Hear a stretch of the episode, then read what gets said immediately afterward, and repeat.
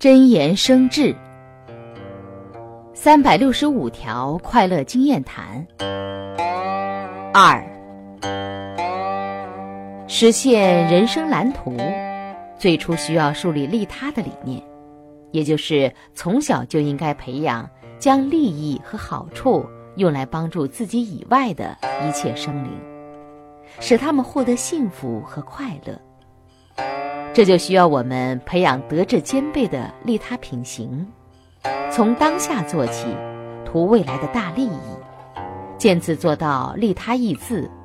事业的宏图才能从当下一步步构织出来。